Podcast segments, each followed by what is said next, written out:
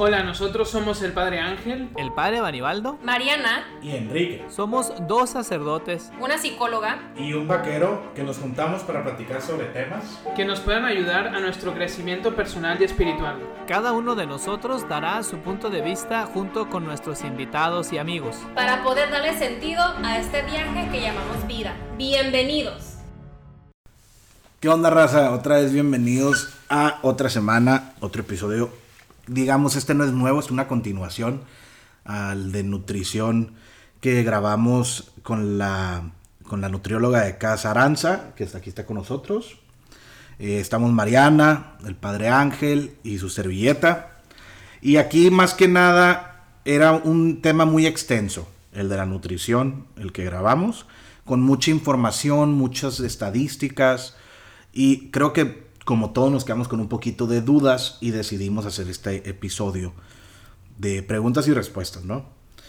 Más que nada aquí con, con la experta, porque creo que casi nadie o nadie había escuchado de este, de este modelo revolucionario. O si habías escuchado, pues posiblemente tenías una idea, más no tenías el concepto completo. Entonces, no sé si uno de ustedes tiene una pregunta ya hecha eh, para Aranza. Sí, Aranza, eh, ¿cuándo puede una persona empezar a, tomar esto, lo de lo que es la nutrición intuitiva? Mira, eh, los nutriólogos que se especializan o que están certificados en la nutrición intuitiva dicen que los bebés desde que nacemos ya somos intuitivos. Desde que ellos saben cuándo están saciados, cuándo ya no quieren comer, desde la, desde la lactancia materna, ¿no? Sin embargo, cuando ya empieza todo el tema de la lactación, que empieza a meter papillas y así, hay que ver qué alergias tiene el niño, pero hay que dejarlo eh, explorar su propia hambre. No estar diciéndole que tiene que comer ciertas cosas. Sé que a las personas que son mamás o las personas que tienen hermanos chiquitos o demás, puede llegar a ser un poco frustrante al principio el dejar al niño escoger, pero es es más beneficioso para el niño dejar que escoja los alimentos que él quiere y se van a sorprender de que las decisiones de repente que tomen siempre y cuando que, bueno, la responsabilidad que radica del padre o de las personas que son responsables de los niños en tener variedades de, de, todo, tanto alimentos ricos en nutrientes como alimentos que igual no tan ricos en nutrientes y dejar que el niño explore. Sí, porque tampoco es de que, ay, si el niño siempre quiere puras cosas chatarras, pues... Chucherías, no. que claro que los niños se estimulan mucho ante, ante los, los, los sabores muy intensos, ¿no? Pero también que de repente el niño escoja ciertas cosas. No, pero sí, desde, desde edades muy tempranas, casi los dos años, ya se puede implementar el, el el método de nutrición intuitiva. Hay nutriólogos que se especializan en nutrición intuitiva para niños. No es mi área, pero existen muchas en redes sociales y existen muchas a nivel mundial. En México tenemos bastantes muy buenas que podremos checar. Ahí les dejo el dato próximamente porque ahorita no me acuerdo.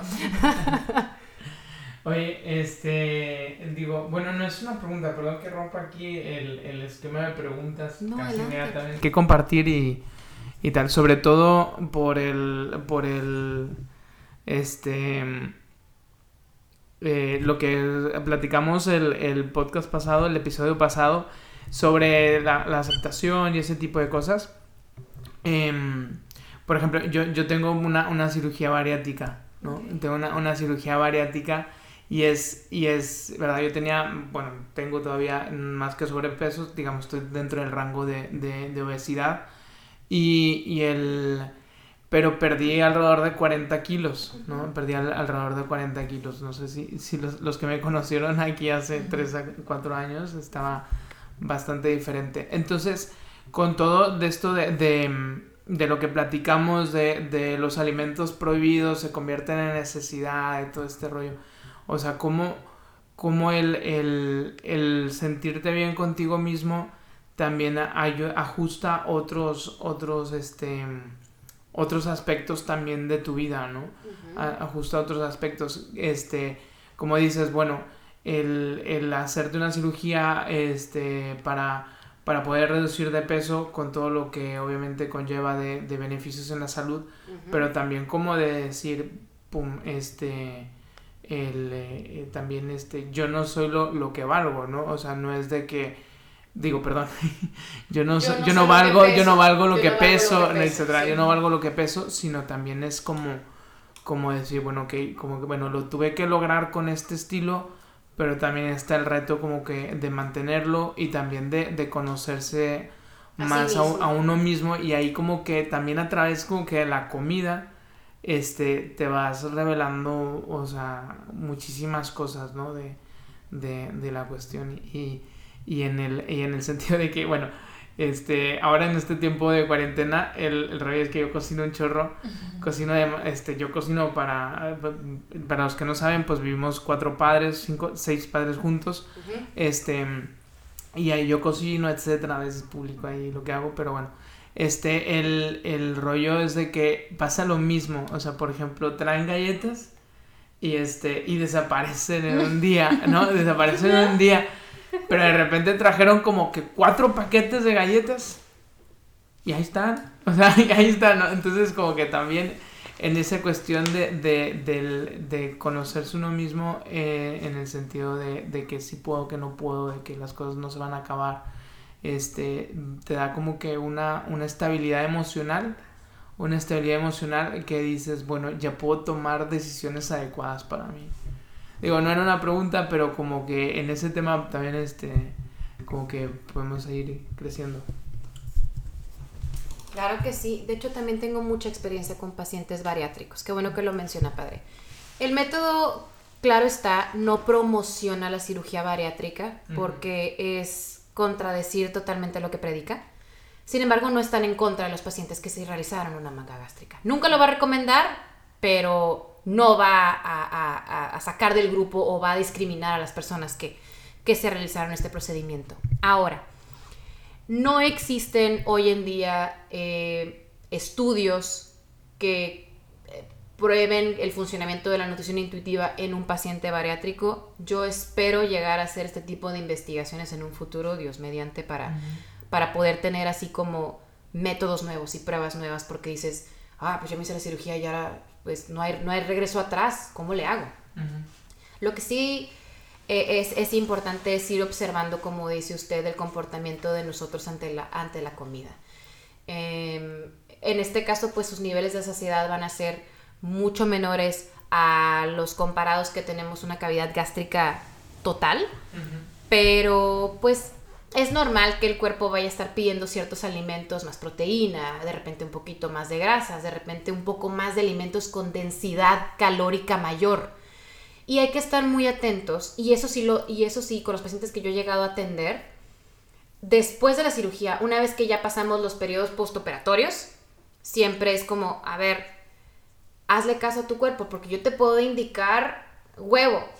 No me cayó, no me cae, no me cae, no me cae. No lo forces. Hay otras alternativas de proteína, hay otras sí. alternativas de cosas. Entonces, es muy interesante ese tema que toca. A mí me pasaba mucho con el, con el maíz. Me pasaba mucho con el maíz de, de que no, o sea, el, el nutriólogo con el que iba, con el que voy, este, no, no, no vas porque hay las cuarentena, pues, ¿no? Claro. Este, el, el, eh, como que era, no, pues, tortillas de maíz y no sé qué de maíz. Y el maíz no podía digerirlo, no podía digerirlo. En cambio, las tortillas de harina, uf, Fáciles. Porque son de fácil digestión siempre, también. siempre caen bien, ¿no? Entonces el, el rollo es este. Pero ya después sí. O sea, ya después sí pude, ¿no? Tolerar eso. Pero, pero sí, sí. Bueno, es ahí un proceso. Sí, no, este, muchas actividades hormonales dentro de la cirugía. Bueno, nos podemos llevar aquí horas, ok. pero sí, este, es normal, es normal que con algún cierto alimento no, no lo acepte o al contrario lo acepten muy bien. ¿Qué otra pregunta, chavos? Me siento como un examen. Pues, por ejemplo, vamos a poner que alguien eh, tiene que bajar por peso, por cuestiones de salud. Si no bajas de peso te puede dar diabetes o hipertensión o, o etcétera. ¿Cómo entra esta dieta ahí? Porque vamos a poner, para la diabetes, pues no debes de comer azúcares, ¿no? O- Eso es un mito. a ver, ajá. e- Específicamente eso, o sea, ¿qué, qué le puede decir a alguien que quiere hacer o quiere saber más de esta, esta dieta, por decirle así? Este método, Este método, ¿verdad? porque me pica. Va, este método. Y tiene que bajar de peso inmediatamente. Mm. ¿Qué, qué onda ahí? Mira, eh, para empezar, sí es muy normal que escuchemos tanto nutriólogos como médicos que dicen, ya tienes que bajar de peso porque es la única solución, ¿no? Eh, hay muchos mitos dentro de diferentes enfermedades. Si me meto ahorita en la diabetes, siento que se va a extender mucho, pero para acabar rápido, no es cierto que para calmar o, para, eh, para tú controlar una enfermedad o evitar una enfermedad, tengas que bajar de peso. Y lo vimos en la última gráfica que les enseñé.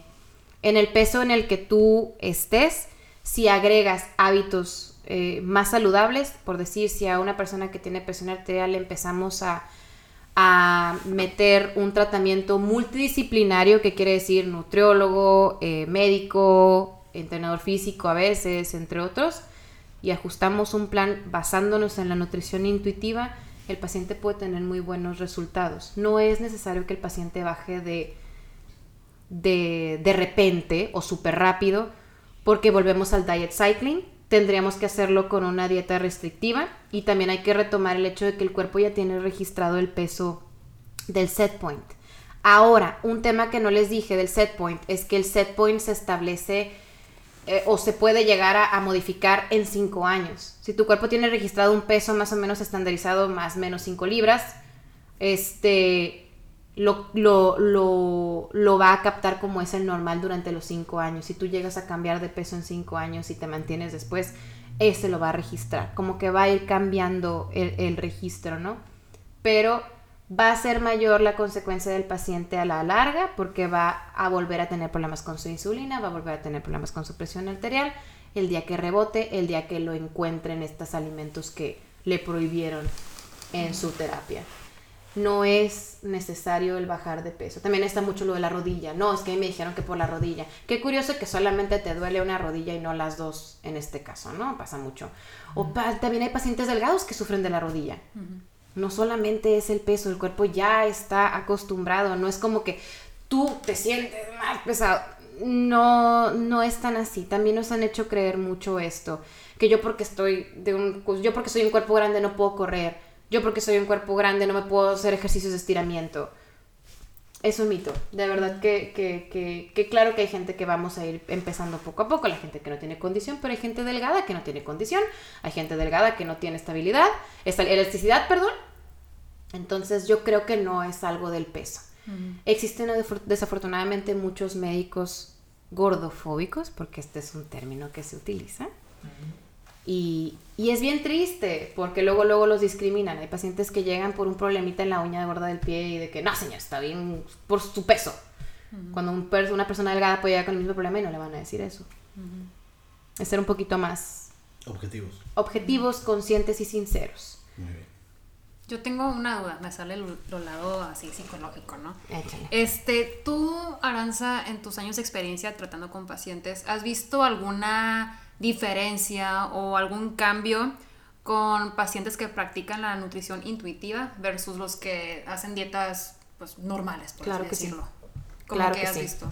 Mira, eh, para empezar a mí me tocaba pacientes al principio de la carrera nos ponían a hacer prácticas y de repente tú llegas a un punto, y yo creo que tú como psicóloga lo vas a ver, que te dejan de escuchar. Que empiezan a perder como el interés, que como que ya, como que empiezan a cruzar los brazos, como que no, como que yo no pertenezco, se apartan, no vuelven a la consulta. Uh -huh. Con, cuando yo egreso y empiezo a ser un poco más empática, porque luego, luego la gente los juzga, ¿no? Uh -huh. Y es como llegar y, oye, ¿qué pasó? Haces cuestionamientos, tratas de tener esa confianza con el paciente, de este es un espacio seguro, no me vengas aquí con es que te tengo que confesar que pequé. No, ¿qué comiste? Tranquila, vamos liberando de culpas. El paciente vuelve, el paciente eh, ya no se siente culpable por comer esto, el otro. Ahorita ya no quiero implementar el subirlos a la báscula, pero por ejemplo, cuando los llegué yo a subir a la báscula, al principio era, oh, o sea, era, era, el, el, el miedo, nervios, como se fueron a meter en una alberca helada. Y, y, no quiero ver. Y yo, o sea, no, no quiero ver, no quiero ver. Y yo, si ¿sí sabes que este número no te define, ¿verdad? Uh -huh. Y yo, tú tienes derecho a ponerte el bikini que quieras. No tienes que dejar de salir en los veranos a la playa. No tienes que dejar de vivir tu vida por no tener el famoso peso que ¿quién te dice? La revista, fulana de tal, los de la tele. Porque aún así las celebridades ni siquiera están a gusto con su cuerpo. Entonces, y ellos siguen viviendo su vida, entonces tú sigue viviendo la tuya. Lágrimas en el consultorio, eh, Wow. eh, eh, cosas muy fuertes y, y confesiones muy fuertes y, y cuando le dices, no es tu culpa, no es tu culpa, tranquilo, vuelve el paciente, te habla el paciente, te, te- haces un muy buen bonding y, y este y es muy padre porque me pasan mujeres, te voy a traer a mi hija, te voy a traer a mi sobrina, entonces eso es la diferencia que yo puedo llegar a ver. Y hay un incremento en, en- curiosamente en la en, en- en los buenos hábitos. Como que lo hacen con más gusto porque no es un castigo no estoy castigando mi cuerpo para- porque no, no es delgado porque no es el mejor no simplemente lo estoy haciendo porque precisamente no amo mi cuerpo porque es bien difícil amar un cuerpo no no lo voy a negar eh, pero estoy aceptándolo Pues de hecho es el primer paso, Exacto. aceptarlo. exacto Y luego lo, lo amas. Exacto. Esa es la diferencia que yo puedo ver.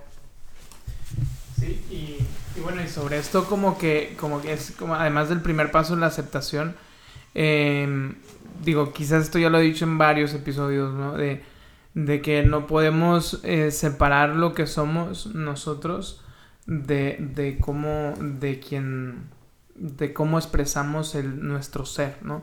En otras palabras, nuestro cuerpo, o sea, nosotros somos nuestro cuerpo y es una forma, nuestro cuerpo es una forma de expresar lo que somos, ¿no?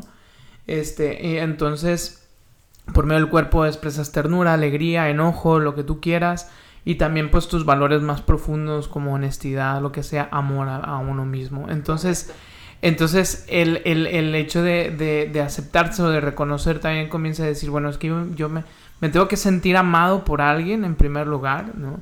Este, ya sea por tus seres queridos o, o más profundamente por Dios, de tal manera de que cuando me veo en el espejo, dices, es- o sea, yo, yo soy esta persona que soy primero amada, me tengo que amar también. Y a partir de ahí, este, eh, de a partir de ahí ya comienzas el, el trabajo, pues, pues por tu salud o por, y también se vale por tu estética o, lo que sea, ¿no? Entonces, como que eso también es, es la parte como que eh, íntegra de, de- la nutrición también. O sea, que, que no es simplemente, este, ah, tú tienes permiso para comer lo que sea, al cabo las estadísticas dicen lo que sea, ¿no? O, o- o de tal- sino es, este, también decir una forma de, de expresarte y de amarte. Honrar, honrar tu salud. Honrar tu salud. Que es el último punto que hablaba la nutrición intuitiva. El honrar la salud es muy importante. Sí, yo creo que esas son unas preguntas que, que se nos ocurren. Al final del día, el método es. Es lo, lo padre del método es que es, hace- es aplicable a todo mundo. Exacto. O sea, no es. Cada, cada humano, cada organismo es diferente y por ende no debemos de tratarlo como un machote. Exacto. Entonces, cada quien se adapta a sus necesidades. El chiste es como todo, todo con medida. O sea, en, en todo, ¿no? O sea, no nomás en este método. Pero es un método que, que está muy padre. En- sin querer lo practicaba yo, sin saber qué era esto. Porque yo soy carnívoro, no me pongas algo más. Como decía mi abuelo, dame la vaca, no lo que come. Eh, pero hay veces que se me antoja una ensalada, fuera de broma. Hay veces que se me antoja una jícama en vez de unas papas. O sea, la verdad. Entonces es como, bueno, Claro. le doy lo que me pide. Entonces, cualquier otra duda, eh, aquí está la nutrióloga que puede asesorarlos un poco más. Eh, porque igual nosotros no somos expertos, no hemos estudiado el tema, pero ella sí. Entonces, igual, si quieres otra vez dejar tu- tus redes. Claro que sí. En Facebook me encuentran como Aranza Iñiguez Alcázar. Aranza A Iñiguez Alcázar. Y mi correo electrónico es a.iniguez.5493 arroba gmail.com. Y de igual manera va a estar en la descripción eh, por si quieren eh, llegar a estar en contacto con, con la nutrióloga. Y los dejamos eh, y nos vemos la siguiente semana para romper una barrera más. Muchas gracias.